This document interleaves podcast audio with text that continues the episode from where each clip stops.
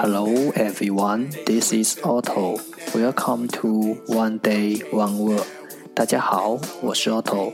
您现在收听的是荔枝 FM 幺四七九八五六，图听每日十五分钟英语之每日一词。欢迎收听，欢迎订阅。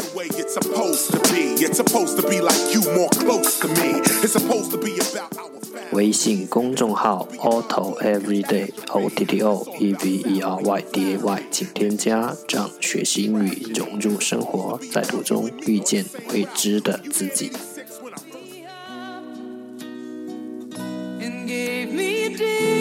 让我们一起简单的坚持每一天。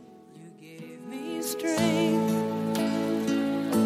Day three hundred and twenty-nine. face the world. Today's word is 今天的单词是 You put me high, enclose enclose e n c l o s e enclose 动及物动词关闭住。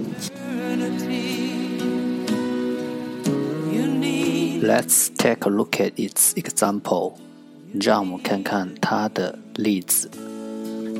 and I can't believe it's you. I can't. I hate being enclosed in this cage. 我讨厌被关在这个笼子里。 And you were there. And I Let's take a look at its English explanation. 让我们看看它的英文解释。 Cause I finally found someone who really cares. To surround something，环绕。To surround 某物，something 环绕某物。 When it was cold,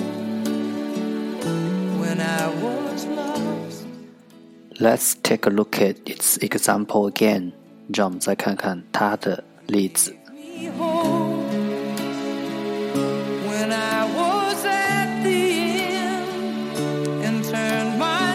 I hate being enclosed in this cage. 我讨厌被关在这个笼子里。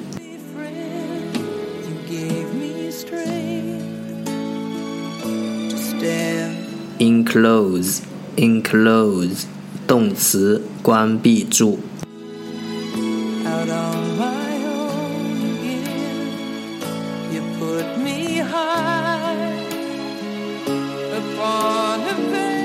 That's all for today。这就是今天的每日一词。如果你喜欢我们的节目，请为我和那些愿意坚持的人点赞。会和我一起用手机学英语，一起进步。See you next time，再见。